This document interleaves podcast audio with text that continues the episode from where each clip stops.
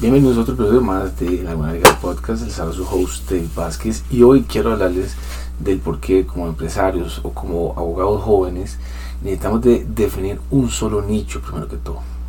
Ese nicho es primordial para la obtención de más clientes o la retención de más clientes. Los clientes usualmente siempre están comparándose con otros negocios de los cuales usted ofrece.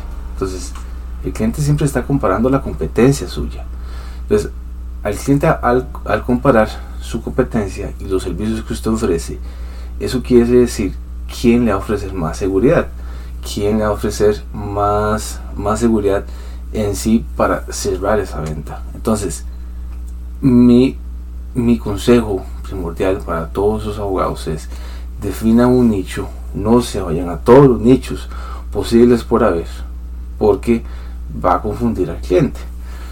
Por ejemplo, si usted ofrece servicios en propiedad intelectual, su página de Instagram tiene que ser toda propiedad intelectual y su página web tiene que ser toda propiedad intelectual.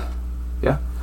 Si usted ofrece servicios notariales, todos sus, todos, todas sus em, perfiles sociales deben de tener información de solo servicios notariales.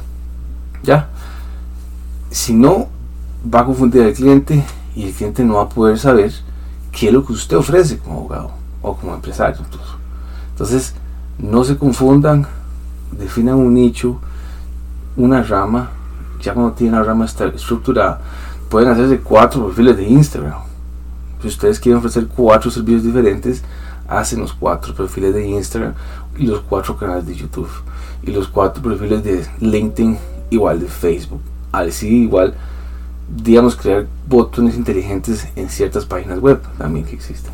Entonces, esa es mi recomendación para